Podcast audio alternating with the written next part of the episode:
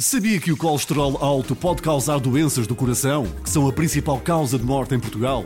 Cuide do seu coração com Danacol, com esteróis vegetais que reduzem o colesterol elevado de uma forma natural em apenas 3 semanas. Consulte o seu médico, junto o estilo de vida saudável e consulte a informação na embalagem do produto. Experimente já Danacol e veja que funciona.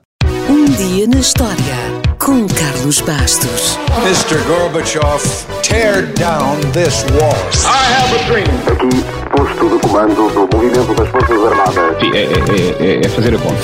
Houston, we have a problem. Yes, we can. And now for something completely different.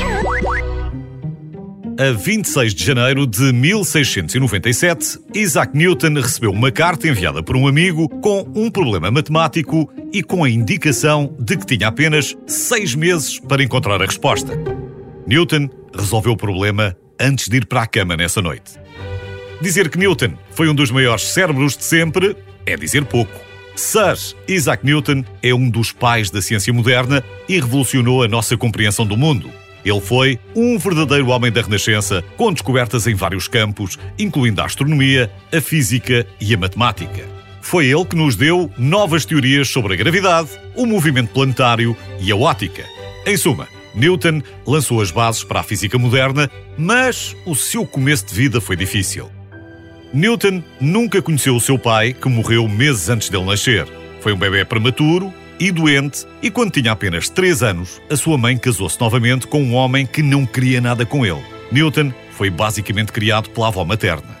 Apesar do começo de vida difícil, ele conseguiu estudar na Universidade de Cambridge e até queria continuar os seus estudos. Mas uma epidemia de peste negra fechou as escolas e alterou os seus planos. De volta à casa, Newton começou a trabalhar em algumas das suas teorias mais importantes. Foi durante o confinamento que explorou as ideias do movimento planetário e fez progressos nos seus conhecimentos sobre luz e cor.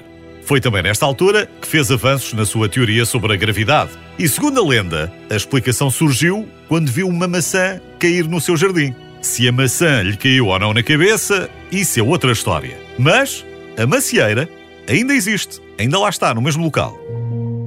Apesar do brilhantismo, Newton entrou em vários conflitos com outros cientistas e matemáticos. Ele e Robert Hooke tiveram uma rivalidade duradoura. Hooke achou que a teoria da luz de Newton estava errada e denunciou o trabalho. Mais tarde, também acusou Newton de ter plagiado o seu trabalho sobre o movimento dos planetas. E não foi o único. Também o matemático alemão Leibniz entrou em conflito com ele sobre a questão de quem teria descoberto o cálculo infinitesimal primeiro.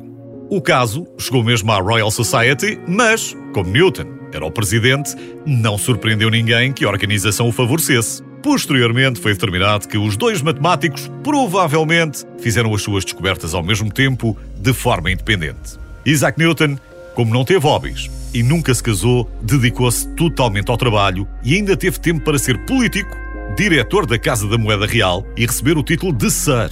Morreu famoso e rico e foi sepultado na abadia de Westminster, onde estão algumas das maiores figuras britânicas. Resta saber se teria tido tempo para nos apresentar teorias tão brilhantes se a epidemia não tivesse fechado as escolas e não o tivesse obrigado a confinar. Ou será que a história teria sido outra? Nunca o saberemos, mas uma coisa é certa: que Newton aproveitou bem o tempo que esteve em casa, lá isso aproveitou.